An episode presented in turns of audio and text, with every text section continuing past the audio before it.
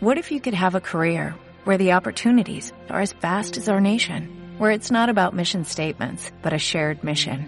At U.S. Customs and Border Protection, we go beyond to protect more than borders, from ship to shore, air to ground, cities to local communities. CBP agents and officers are keeping people safe. Join U.S. Customs and Border Protection and go beyond for something far greater than yourself. Learn more at cbp.gov/careers.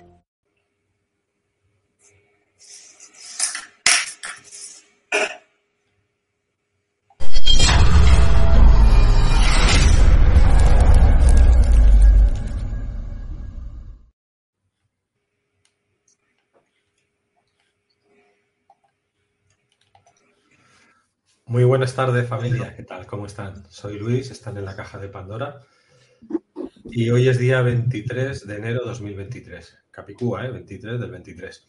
Bueno, pues dicho esto, en la descripción del vídeo tenéis los datos de contacto de Oscar, los míos y de todas las plataformas en las que estamos transmitiendo en vivo o transmitiremos en diferido. Como siempre os comento, si podéis coger el enlace y ponerlo en Telegram, en WhatsApp, en cualquier red social para avisar de que estamos en vivo, pues nos hacéis un favor.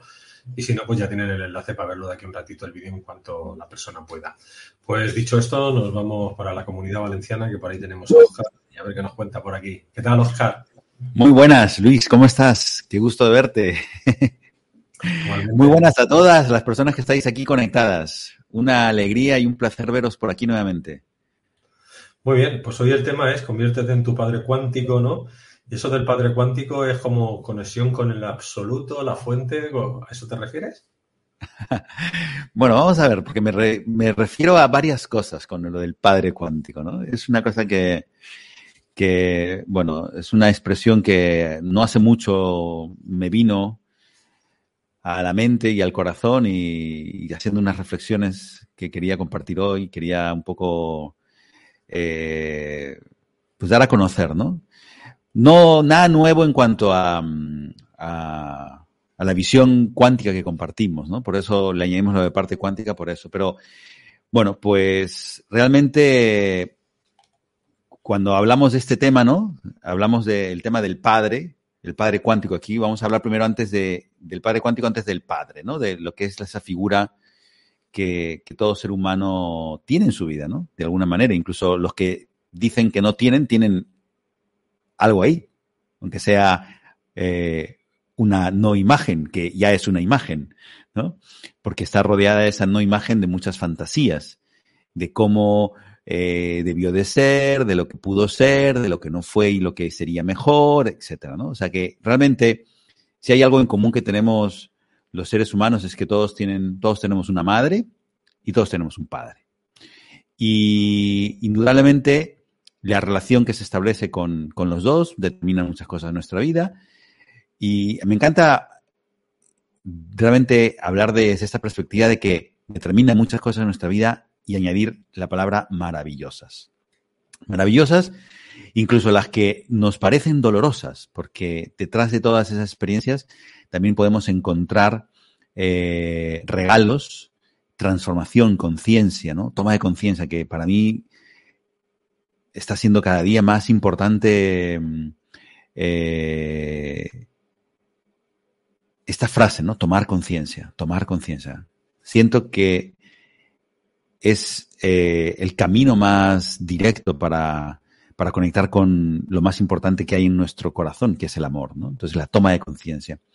Entonces, eh, cuando trabajamos o cuando hablamos de esta perspectiva de padre-madre, ¿no? Hay una ley que muchas veces me han escuchado decirla y, y creo que hasta que me muera la repetiré incansablemente, es aquello que no amas de tu pasado, lo atraes, te conviertes o lo creas te conviertes, lo atraes o lo creas. ¿no?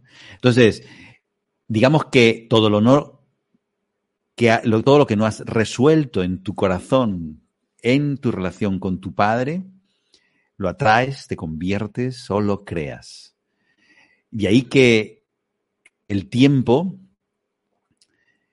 eh, solamente te mostrará lo no resuelto todos lo sabemos, ¿no? Las cosas que no tenemos no resueltas con seres queridos, como puede ser el padre, ¿no?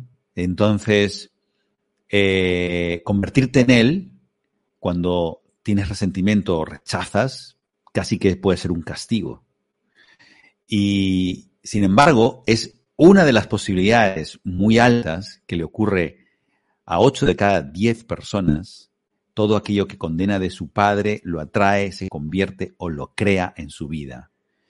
Lo crea de múltiples formas, a través de parejas que se parecen o son iguales, o a través de jefes, amigos eh, o otros familiares que hacen ese rol. Ah, también puede ser a través de mm, convertirte tú, es decir, eh, mira, hace muchos años trabajé con un cliente que había condenado el hecho de que su padre fuera infiel porque eh, eso hizo que la madre Em, se separara de él y rompiera la relación, ¿no? Y entonces ella lo dejó con el padre. Y más adelante en su vida, que fue cuando yo le conocí, estuvo en consulta conmigo y viendo lo que había ocurrido en su relación con su padre, él venía porque él ahora estaba confrontando la misma experiencia y él había sido infiel con su mujer. Por lo tanto, de pronto te encuentras que estás convirtiéndote, te has convertido en lo que condenaste.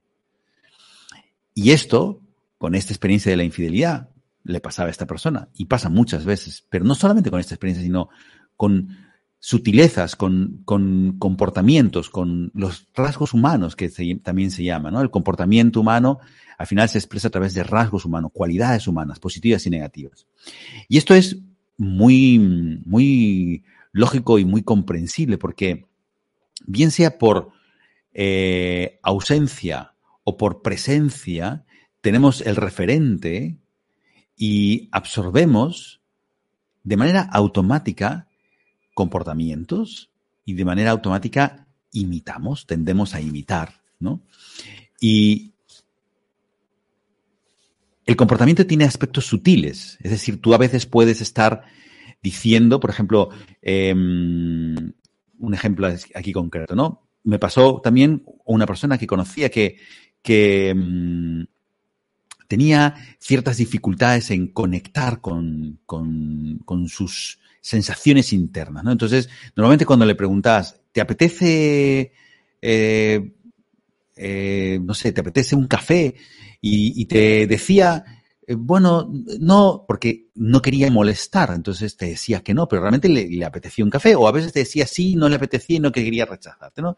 Era una persona que tenía esta dificultad. Entonces, tuve la oportunidad de conocer al padre y al hijo, y, y al hijo le pasaba exactamente lo mismo, le pasaba que tenía esa misma dificultad y no era consciente. Entonces, desde fuera veías los dos comportamientos y dices tú, wow, ¿no? Esto es eh, comportamientos adquiridos, ¿no? Formas de ver, de comportarte. Entonces, cuando se produce en el interior del ser humano ese resentimiento, ese rechazo hacia algo, hacia alguien, pues ocurre que te conviertes en ello. Y pareciera un castigo convertirte en alguien, en este caso tu padre, a quien condenas, a quien rechazas. Sin embargo, más que un castigo, es como que es la oportunidad de que todo lo que ves en ese ser humano lo puedas integrar y reconocer en ti hasta el punto de que eso que te parezca tan malo, tan negativo, puedas verlo a través de la experiencia de que ni es tan malo ni es tan negativo y que tu padre no es tan condenable, sino también es amable, es decir, que lo puedes amar, que puedes realmente reconocer que es un ser humano como tú, que tiene ese rol y que en su trayectoria ha hecho como ha podido lo mejor que ha sabido y que desde esa perspectiva también en su relación contigo se comportó de la misma manera. Y claro, esto parece un concepto solo intelectual y parte del intelecto, parte en un pensamiento eh, intelectual. Sin embargo, el camino de llevarlo desde tu intelecto, desde tus pensamientos al corazón, ese es el camino que haces a través de eh, cambiar tu percepción y de mirar más allá de lo que parece como real. Entonces, todo lo que es el padre, ¿no? Marca una, una eh, condición en tu vida por presencia, por ausencia, y si está presente, suelen haber unas etapas, ¿no? Unas etapas de, de estar eh, a veces poniéndolo en un pedestal y luego poniéndolo en un agujero, ¿no? O a veces lo pones en un agujero y lo pones tanto en un agujero porque tienes a la otra persona o a tu madre puesta en un pedestal o viceversa, ¿no? La cosa es que eh, hay periodos de la vida, en la infancia, que cuando, mientras que tu corazón es, está abierto todavía, antes de que está condicionado por tanta, por el entorno, por las creencias familiares, por las sociales del colegio, etcétera, hay un compartir que puede existir de, desde ese amor. Pero hay un momento en que eso se cierra, se bloquea, se, se, acaba, digamos, ¿no? Y se produce el opuesto complementario. Hay una eh, cerrazón, como quien dice, ¿no? Y, te, te, vuelves hacia adentro. Entonces, en ese proceso de percibir las ausencias, de percibir las carencias, lo que no tuviste, o, empiezan los juicios, porque sobre todo, ¿dónde empiezan las carencias en relación a nuestro Padre? En los juicios que proyectamos o que le hacemos a Él de lo que hizo en relación a cómo debió de hacerlo o lo que no hizo que consideramos que debió de hacer. Entonces, cuando estamos en estas dos formas de eh, opinar o de enjuiciar, por ausencia o por presencia, por acción u omisión, lo que estamos realmente es eh, desvirtuando quien en verdad es Él, quien en verdad es esa figura de tu Padre. ¿no? Mira, hay una cosa que me he encontrado mucho a lo largo de estos años, es que he tenido la oportunidad de trabajar con eh, hombres que han percibido que su padre, porque físicamente no estuvo cerca de ellos o porque nunca le conocieron, han percibido el abandono. Y en la mayoría de los casos, estos hombres han tenido luego hijos que han percibido exactamente lo mismo. Recuerdo el caso de una persona que, mm, realmente eh, tuvo un hijo y ese hijo nunca le conoció a él porque la madre decidió no decirle que era el padre. Y fue una relación en la que él se separó, ella se quedó embarazada y, muchos años después se enteró de esto y él regresó y dijo, oye, que me he enterado de esto, sí, pero no quiero que seas el padre. Y él, claro, estaba en el rol opuesto, o sea, se convirtió en lo que condenó y esta vez desde el lugar donde él no quería, porque él quería tener contacto con su hijo y con su padre no pudo tener contacto y fue un, desprecio permanente. Entonces, estas, digamos, circunstancias que parecen casualidad, yo percibo que no son casualidad, son simplemente los mecanismos naturales de este sistema de la vida, ¿no? De este sistema evolutivo de la conciencia. Entonces, si tu destino es convertirte en lo que condenaste para dejar de condenarlo y empezar a abrazarlo y eso darte la oportunidad de después del abrazo amarlo, pues todo lo que rechazas de tu padre, lo que condenas de tu padre, eso es el condicionamiento de tu, de tu vida. ¿no? Y esto tiene un efecto directo, pues, en todas las cualidades que tú asumes que tu padre debió de darte y por lo tanto no las recibiste vas a sentir carencia respecto a todo esto. Y esas son cualidades ya no de tu padre, sino de la vida y de ti. Esas cualidades que echas en falta, que percibes que tu padre no te las dio porque estás apegado a una forma concreta de cómo debiste haberlo recibido, a una forma concreta de cómo debiste haber eh, vivido. Entonces, esa energía, esa esas cualidades para ti van a, van a significar o van a, van a ser ausencia de manera permanente hasta que tú no integres esa energía, hasta que no integres esa energía contigo o esas cualidades o esos comportamientos. Y cuando se trata de los negativos, que vas a decir, ¿yo cómo voy a integrar comportamientos negativos? Bueno, pues esos son los que te aseguro que tienes integrados y no eres consciente. Y los actúas y no eres consciente. Como posiblemente le pasó a tu padre, que no fue consciente de muchísimas cosas que hizo y que no hizo y que no fue consciente. Y eso es como la herencia, ¿no? La herencia, pero no en términos de eh, algo que como castigo, sino en términos de algo que es como la oportunidad para crecer y avanzar. Por ejemplo, si en tu caso, ¿no? Tú, tú percibes que lo que un padre representa, ¿no? En términos eh, personales. Para ti representa un padre, pues yo qué sé, que sea confianza o que te dé eh, apoyo, soporte, ¿no? O que te dé seguridad. Vale, pues si tú percibes que no tuviste o que te faltó un padre o que te faltó ciertos comportamientos de tu padre que te crearon inseguridad, entonces vas a percibir que no tuviste seguridad y vas a seguir en ese estado. Y ese pack de carencias, de ese lado de la vida, porque no nos olvidemos que lo que representa el padre o lo que representa la madre, en, en esencia son dos modelos de energía o dos, vamos a decirlo, mm, eh, representaciones imaginativas de lo que para ti signifique cada una de ellas, ¿no? Y si lo llevamos a otro punto, también representa dos opuestos complementarios de la vida, ¿vale? El padre y la madre, en términos de energía, son dos opuestos complementarios manifestados de múltiples formas. Y esas múltiples formas es donde tú le pones tus connotaciones, ¿no? Un padre tiene que ser A, B, C, D y una madre eh, X, Y, Z. Entonces, despliegas tus conceptos y comparaciones en función de esas creaciones mentales que tú has realizado. Y al final condenas a tu padre por no ser tu fantasía, por no ser tu pretensión. ¿Y por qué fantasía? Porque estás asumiendo que si eso hubiese ocurrido o si no hubiese ocurrido lo que ocurrió, no tendrías la carencia que dices tener o que sientes tener. Y esa es la fantasía.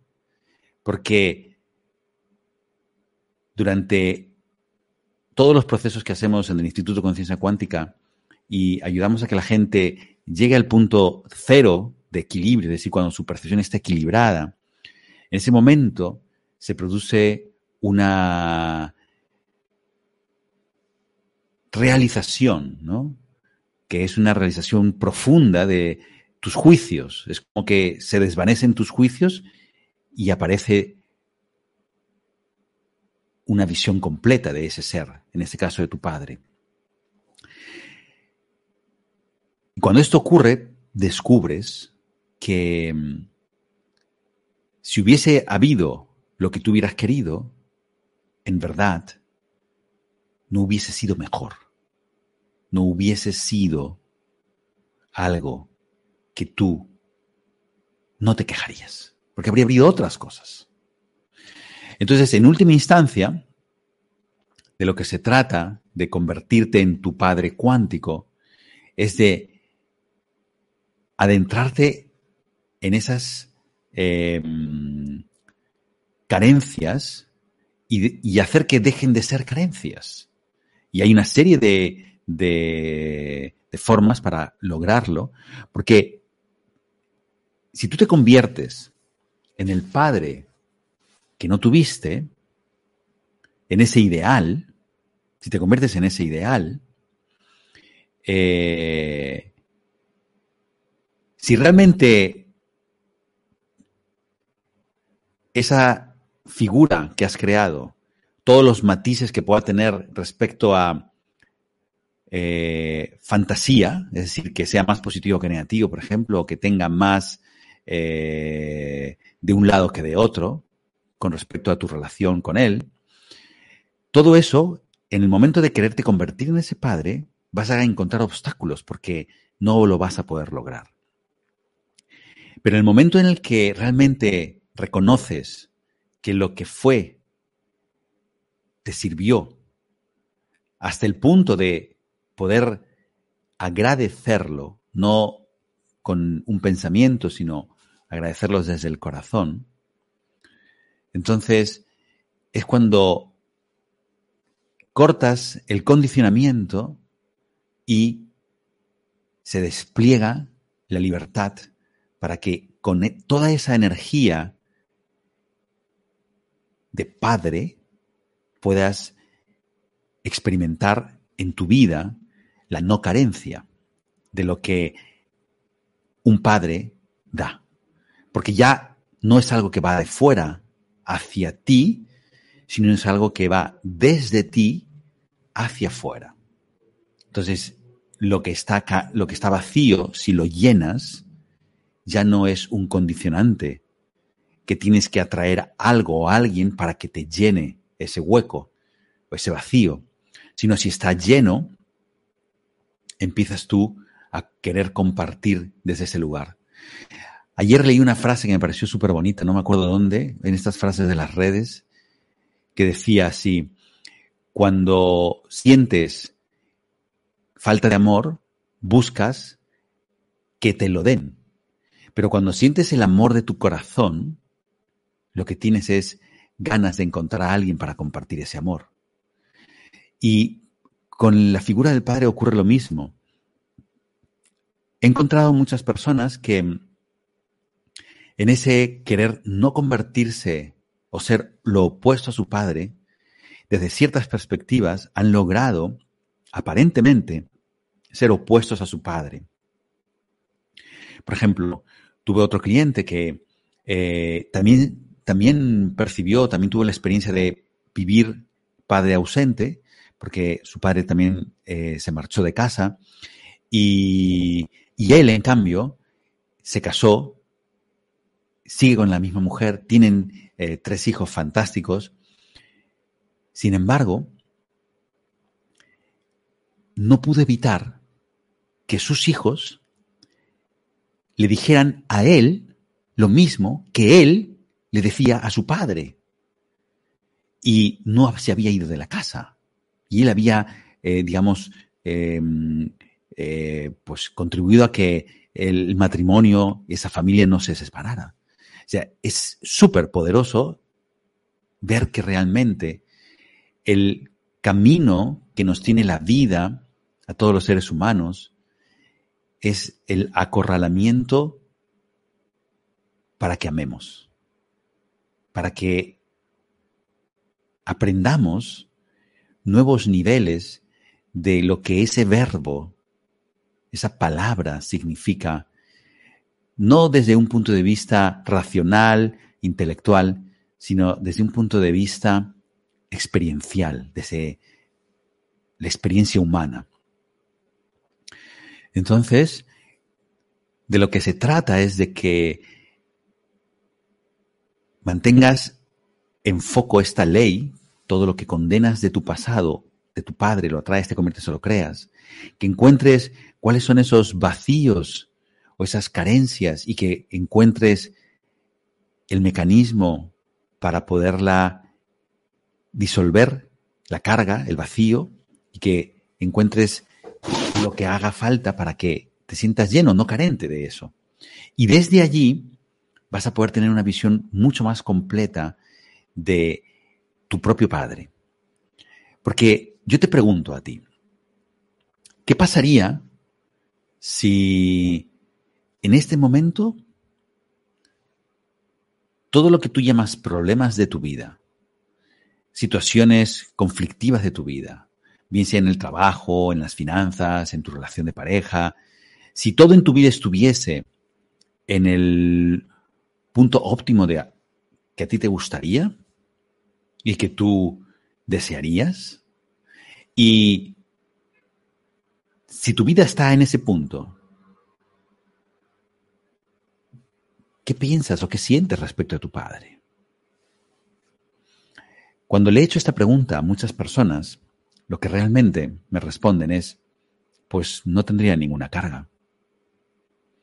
Y sabes lo curioso es que tú puedes llevar tu vida a ese punto.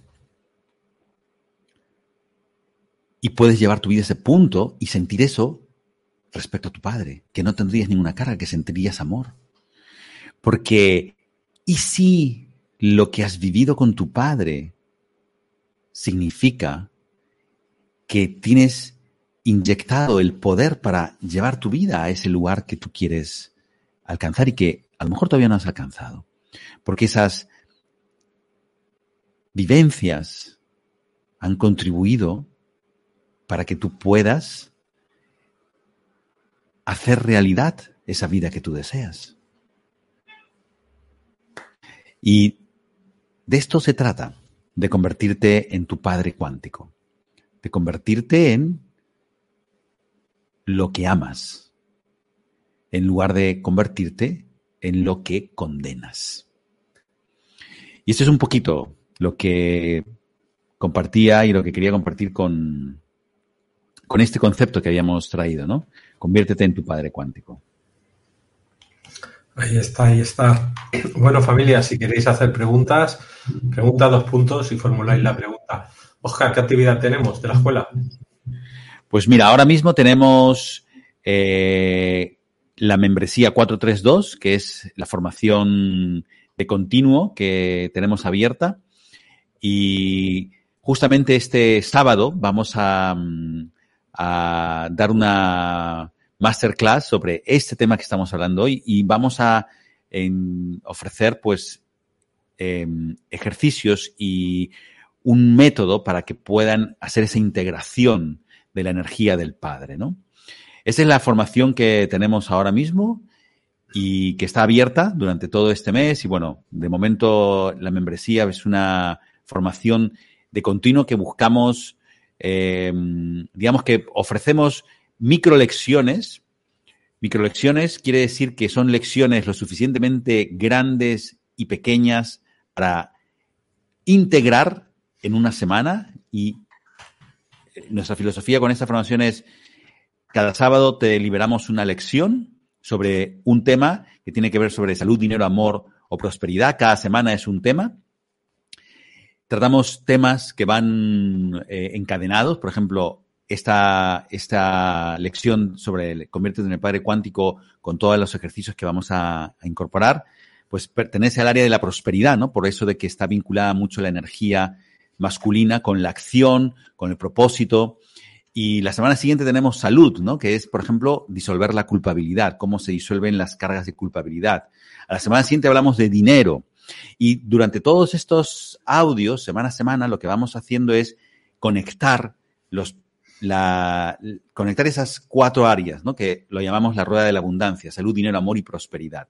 Entendiendo prosperidad como la capacidad de prosperar desde donde estás ahora a dónde te gustaría llegar, ¿no? que es la capacidad de administrar recursos. Entonces vamos incorporando una lección cada semana y vamos, eh, digamos, alimentando un concepto y viviendo ese concepto de conciencia cuántica, ¿no? Que lo definimos como la conciencia que integra los opuestos complementarios en su vida, ve equilibrio, siente gratitud y amor, y cómo llevar eh, las circunstancias de tu vida cotidiana a ese punto, a ese punto cuántico, a esa conciencia, ¿no? Para poder liberarte, para poder tener mayor eh, realmente abundancia, en tanto que tienes más eh, capacidad de elección cuando integras en vez de estar eh, cargando con pesos del pasado o miedos de un futuro.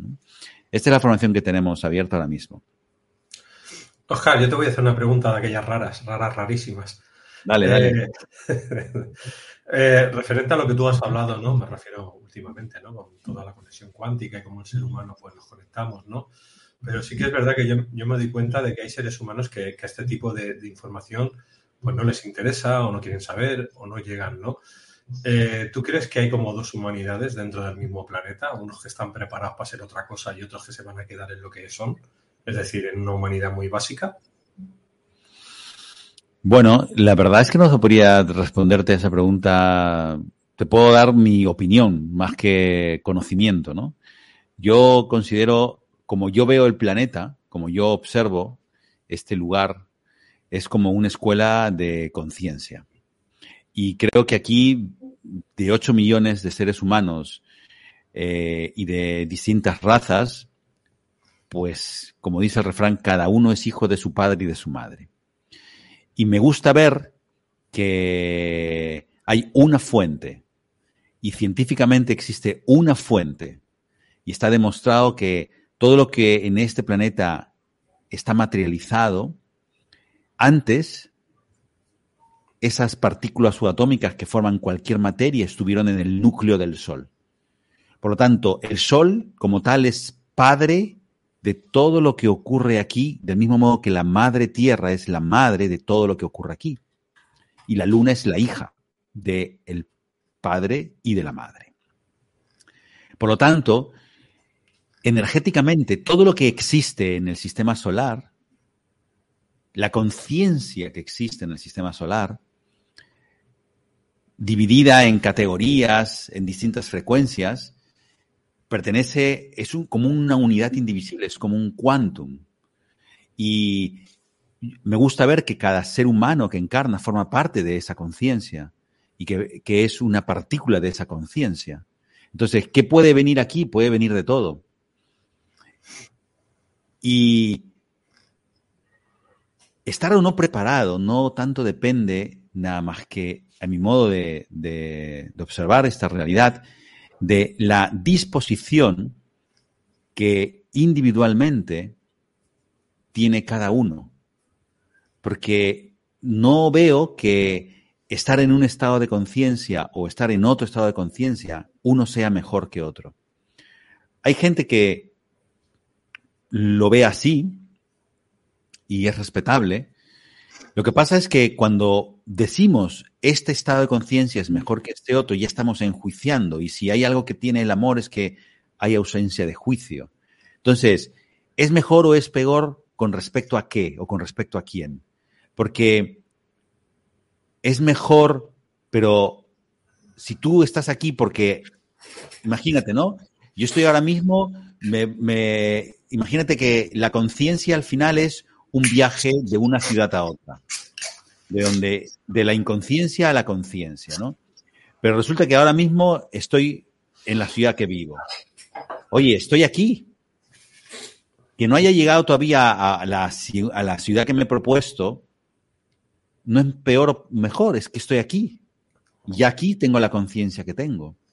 Entonces, ¿podré llegar, podré seguir, podré avanzar? Me encanta considerar que nada lo va a impedir salvo tú.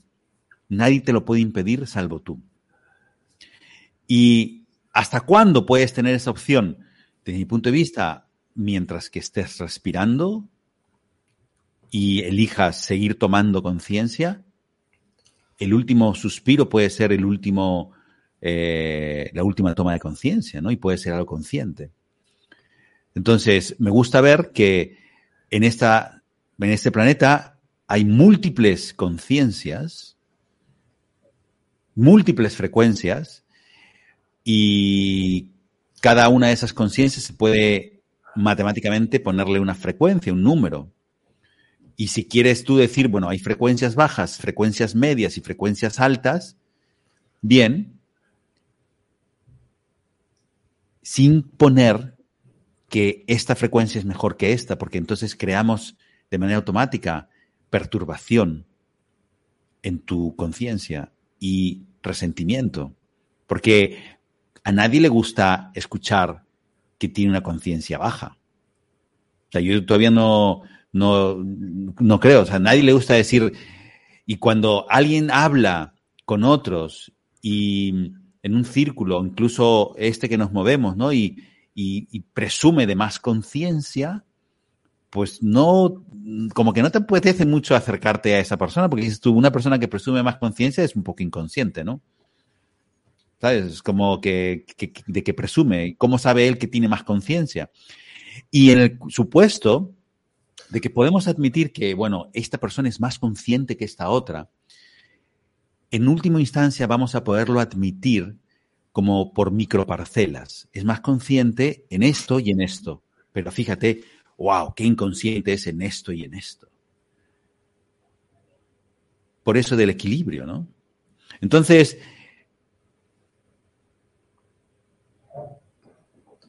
mi opinión es esta. Bueno, este es mi punto de vista, nada más. Perfecto, perfecto. Vamos ahora con las preguntas del público. No, simplemente desde que estos tres años de pandemia, pues las frecuencias son diferentes y se nota la separación estando dentro. No sé si me explico, no es ni que sea bueno ni que sea malo, simplemente que se encuentra cierta más separación entre vínculos de seres humanos diferentes ni que sea bueno ni malo, simplemente son conciencias diferentes, ¿no? Pero como que ahora se percibe más que antes. Antes era como que estaba todo más igualado. Ahora es como, como que hay brechas más largas o menos largas, pero bueno, cada uno es como es. Eso no importa. Vamos con Luz, que dice, hola desde México. Todo lo que dice me suena muy lógico y trato de aceptarlo. Pero el dolor de cómo fue y cómo es mi padre persiste. ¿Qué puedo hacer al respecto? Bueno, pues Luz, muchas gracias por participar y por ponernos aquí tu pregunta. Mira, el dolor de cómo fue y cómo es es algo que mm, quizás te choca lo que te voy a decir, pero te lo voy a decir con todo respeto, ¿vale? Es algo que creas tú. No es algo que crea lo que hizo o no hizo tu padre, es algo que creas tú eh, por lo que asumes que debe de ser o debió de ser. Entonces, si yo tuviera una palabra mágica para decir que esto desaparezca de tu vida, diría, ámate, ámate. Y ámate a través de lo que ves en tu padre. Lo que ves en tu padre, recordando un poquito lo que he compartido aquí, es un reflejo tuyo, es algo que eh, solamente él está siendo de espejo de una parte de tu vida, de ti, de tu mortalidad terrestre, y es algo que tú también eh, haces de una forma distinta quizás, pero también haces. Y ese dolor que tú percibes a través de él, otros lo perciben a través de ti. Y si tú honras y reconoces, primero reconocer, y aquí es donde amisarse con la eh, humildad, ¿no? Hacer un examen de conciencia, dónde me comporto yo igual que mi padre, dónde yo actúo de esta misma forma, pues ayuda tremendamente. Entonces, ¿qué puede hacer al respecto? Bueno, puedes hacer muchas cosas, ¿vale? Aquí te he compartido hoy algunas cosas. Si tienes ocasión y te puedes permitir eh, entrar a la lección de este sábado, de 432. Ahí vas a encontrar muchas cosas para que puedas poner en práctica de manera real durante una semana, bueno, o más tiempo si quieres, ¿no? Pero trabajamos para que en una semana se integre un concepto, ¿no? Y se lleve al corazón. Eh, y la palabra mágica es amarte, es amarte, es reconocer y amarte. Porque todo lo que tú estás condenando de él, al final es una parte de, esa energía que estás condenando de él. Lo cierto es que eh, no hay un padre modelo y todo padre tiene dos lados, uno consciente y otro inconsciente, un lado bueno y otro cruel, o malo, o amable y cruel.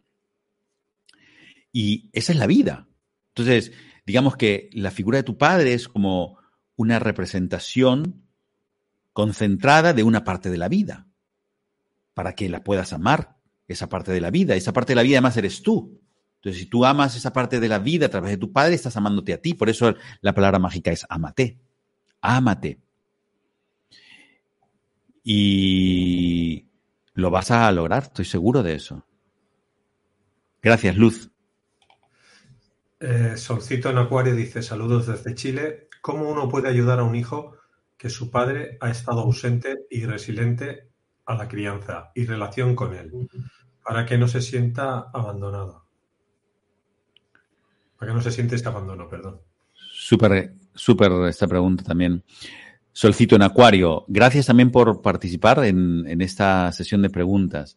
Mira, lo mismo que le he dicho a Luz va un poquito para ti, pero aplicando la perspectiva de tu hijo. Mira, tú como madre quizás estás muy preocupada de que tu hijo no sienta eh, esa ausencia o ese abandono.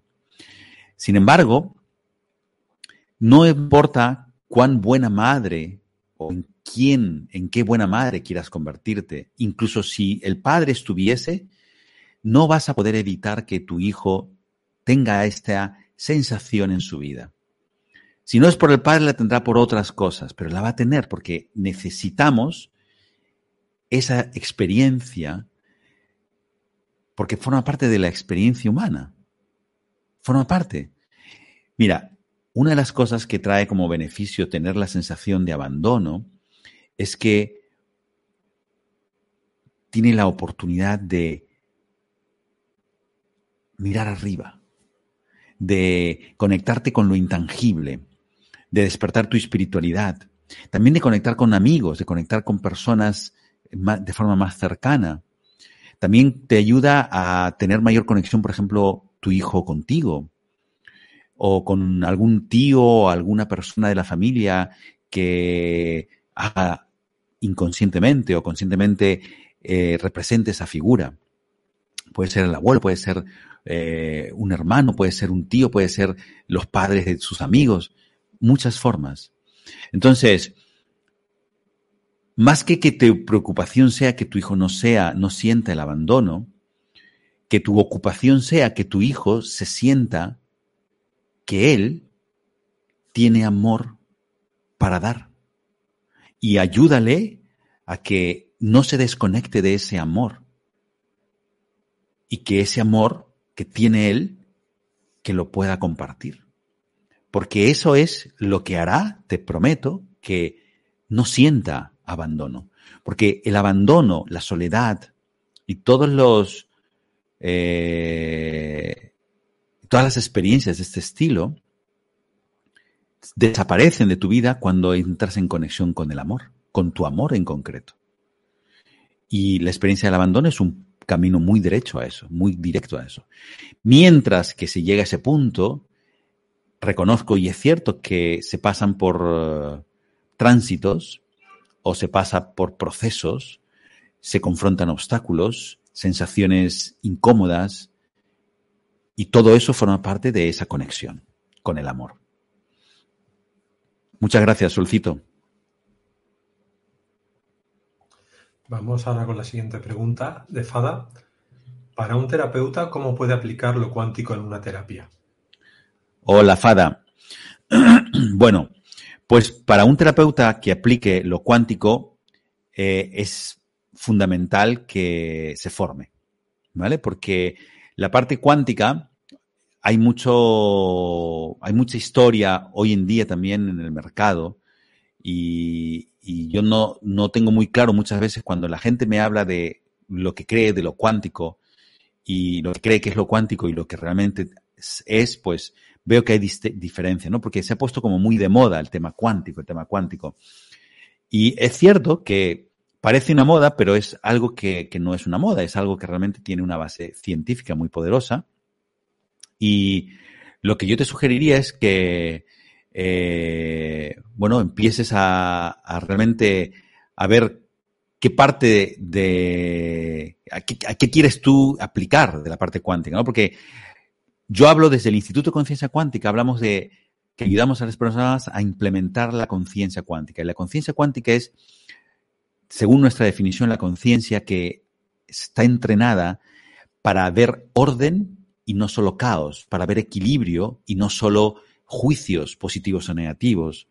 Es una conciencia que está centrada y que eh, reconoce el poder desde el interior y es un entrenamiento. Entonces, los coaches cuánticos que formamos en el instituto, por ejemplo, están entrenados para que las personas que trabajen con ellos em, les ayuden a ayuden a esas personas a quitar cargas emocionales, a encontrar equilibrio, a cambiar su percepción, a tener esta conciencia que integra, ¿no? Porque la conciencia cuántica es la conciencia que unifica, no la conciencia que separa. Y dentro de la unificación existe una separación y existe un orden. Es lo que se dice, ¿no? Que detrás de el aparente caos cotidiano hay un orden subyacente. Pues eso es la conciencia cuántica. Entonces nosotros, desde el Instituto de Conciencia Cuántica, los coaches que entrenamos, y muchos de ellos son terapeutas o psicólogos, hay gente que viene, o médicos, pues eh, aprenden metodología y sistema para llevarlo a esa parte, ¿no? A equilibrar la percepción, si tuviera que decirlo una palabra. Gracias, Fada, por tu pregunta. Y ya con la vamos con la última pregunta de hoy de Marta. Dice, ¿conciencia y evolución es lo mismo? Vale, pues desde mi punto de vista, la evolución es el resultado de tomar conciencia, no conciencia. Conciencia y conciencia se distinguen en que uno es más un, eh, una palabra en la que está incluida la moral, ¿vale? Una moral, juicios de valoración, y conciencia es más una realización, es como un conocimiento que se adquiere, ¿vale? Entonces, la conciencia te ayuda a evolucionar. No es lo mismo, es como uno es el vehículo y lo otro es el resultado, ¿no? De usar el vehículo.